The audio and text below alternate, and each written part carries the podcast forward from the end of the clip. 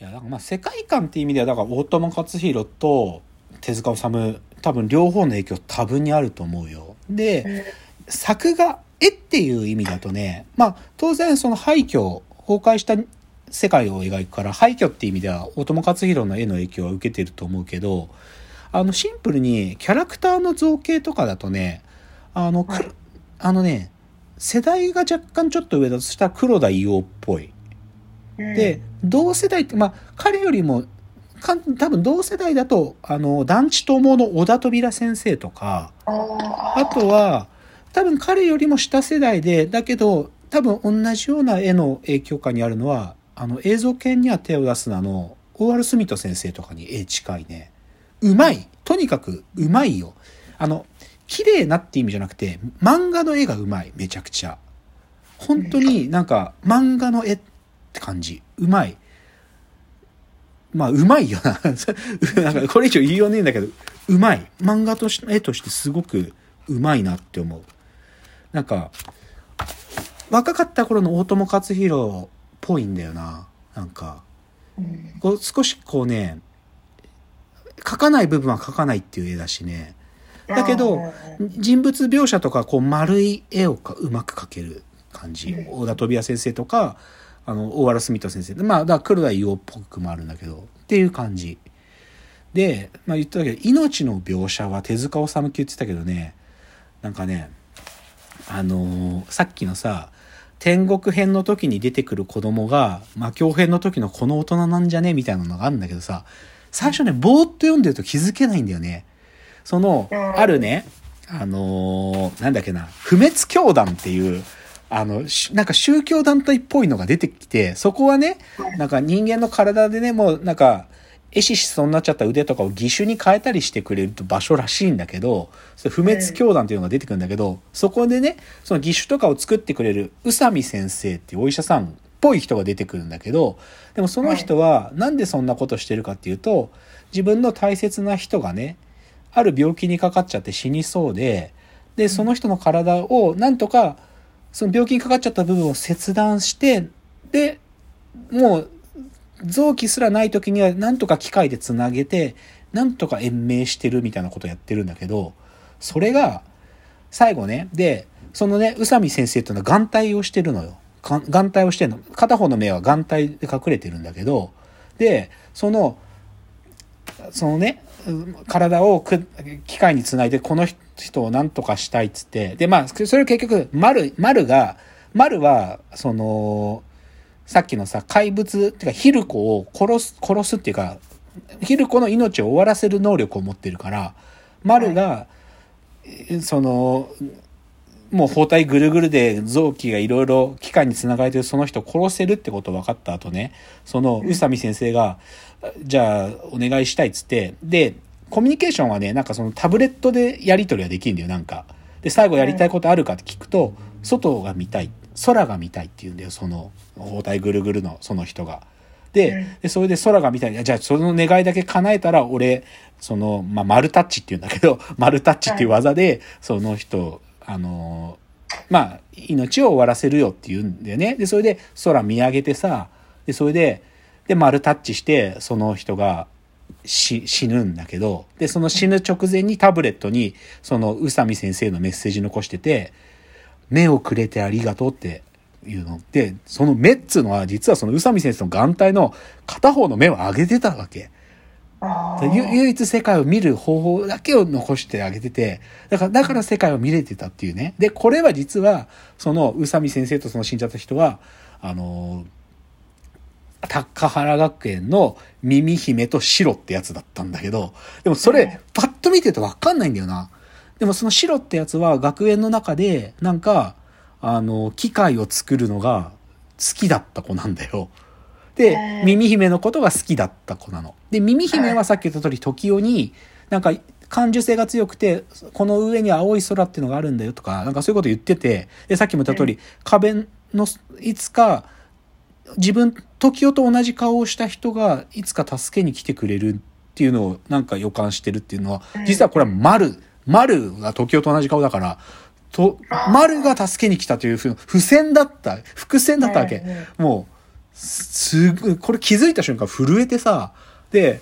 遡ってアニメ考察 YouTube とかのやつとか見て震えてんのみんな。えみたいな。これ耳姫と城なんじゃね？って気づいた瞬間、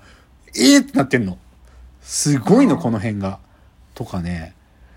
そう。ホテル王ってことが、女の子とか出てくるんだけどさ、このホテル王っていうなんかね、ほ、その、もう崩壊したところでホテルをやってる女の子はすごく元気がいい、いい子なんだよ。いい子出てくるんだけど、トトリっていう女の子なんだけどさ、この子も、話が進んでいくと、で、このトトリっていう子は人間なんだけど、丸タッチっていうかね、ちょっとおっぱいを触っちゃうんだけどね、トトトリが、あの、丸を誘惑してきて、私とし、いや、しないっつって。それで、トトリが丸を誘惑してきて、トトリの胸を触らせた瞬間、丸が、あれ？こいつの中にヒルコと同じものがあるぞっつって、だから、ヒルコ人間なんだけど、トトリは。だけど、それがなんでトトリがヒルコ人間かっていうと、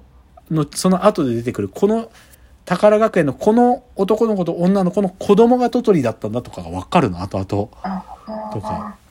すごくいいのよね、なんかね。で、その、宝学園の子供たち以外でも、そのもう廃墟となったその、なんていうか、大災害の後のもう崩壊してしまったそのところで生きている人たちの中の情緒も超細かく描くんだ。なんかね、ヘルムっていう女の子が出てくるの。ヘルメットかぶってる女の子が出てきて、ある時その人食いに襲われてたから、キリコとマルが助けるのよ。で、助けるんだけど、ね、お前名前なんて言うんだって言うと、ヘルムとか言って、地獄に夢と書いてヘルムなんだとか言うわけ。だけどなんか、か弱いさ、その女の子だって勝手に、まあ、切り、切り、切ることを丸は思ってるんだけど、実はその子は、あることしようと決めてて、その、あのね、子供の時にね、自分をレイプした親父を見つけ出してね、そいつに復讐してやろうと決めてんだよ。で、その親父のね、じ義手なんだけど、その義手がね、爆弾になっててね、親父のね、あのー男性器のとこガシって握ってね、その爆弾取り外してね、親父に復讐するんだよ。ヘルム、ヘルムが。で、それできキル子たちが、あの子かわ、か弱い女の子ってなんか決めつけてたとか言って、でもなんかそういうなんかね、情緒がすごく描かれるのね。すごいんだと思うの。で、なんかもう、まあなんかすごいしか言いようねえんだけど、なんか、これね、最近気づいたんだけど、こういう情緒系のアニ、あ、情緒系の漫画。あの、情緒ってこの場合言ってるのはなんか人情みたいなことじゃなくて、なんか本当に感情の機微の情緒ね、情緒。なんかその、こ、セリフとしてだけじゃなくて漫画で表現されるもので、情緒を多分に含んでる作品ってね、アニメにした時ね、その魅力炸裂するんだなって、なんか分かった。だから、よりはっきりした。で、なんか、これね、完全に、早々のフリーレン、今やってるけど、と同じと思う。早々のフリーレンってのもさ、言っちゃえばさ、あれってさ、エルフっていう種族の生きている時間と、人間っていう種族の生きてる時間の差がさ、なんか、はいそ要は魔王を倒した勇者の一行で、人間だった勇者と一緒に旅をした魔法使いであるエルフ。で、で勇者たちはじじいになって死んでった後、でも、あの勇者たちのことを私はどれほど知っていただろうかっていう、その100 100年のさ、なんかある意味での、い生き物としての時間差があるところにさ、生命の情緒をめちゃくちゃ描くじゃない？そうそのフリーレンって。で、それ今アニメになってて炸裂してんのね、マジで。早々のフリーレンもめちゃくちゃみんなすもう超すごいっつって、ね、すごいんだよ、実際。まあ途中だしさ、まあもともと早々のフリーレン漫画の時点でさ、もうススーパーな作品だからさ、でもえぐいくらいの余韻と情緒でしょ？で、早々のフリーレンと同じ読後感かって言われたら違うけど、天国大魔教もさ、この15年の時間？で、しかもその15年の時間で、で、命みたいな話が主題であって、この時間差と主題である生命みたいなものを書く時の、相当、すごいいい作家がこの辺書いちゃうと、情緒半端ないから、で、それをアニメにした時の演出って多分ね、相当アニメ作るチームね、気合乗るんだと思う。この情緒どんだけアニメで表現してやろうかって感じになるから、めちゃくちゃうまい、炸裂すんだよな。だから、今、早々のフリーレン、スパークしてるのと同じ感じだと思う、この天国大魔教って。あのーだから、ま、マジで、ごめんなさいっていうテンションなんだけど、僕は、本当にこれを、なんか、変なね、変な評判によってパクってるんじゃないかみたいな、だから似てる、似てるぞとかいうことに騙されて見てなかった自分を大いに反省してますけど、でもす、すごいね、なんか、ここまでのことできんのっていう。てかまあ漫画だからできてるのかもしれない。あの、すごいんだよな。この、て、公式コミックガイド見てて僕一番びっくりしたのが、扉絵ってあるじゃない？連載してる時のさ、1ページ目でさ、扉絵っつってさ、なんか、なんていうの？漫画がいきなり始まるわけじゃなくて、その今週の連載の表紙みたいなページあるじゃん。扉絵。はいはいはい。で、その扉絵の中に、そこにも伏線隠れてまくるのよ。なんか、前の輪と次の輪を重ね合わせると、で、あるやつが、その銃を持ってるやつが、このさ、やつが銃を持ってるって絵に重なって、その、誰がもともと持ってた銃かとかいうことが、扉絵で表現されてたりとか、なんか、園長先生がこうた立ってるんだけど、なんか T シャツがなんか黒い影がついてて、実はそれ逆さから見ると、実は園長先生が、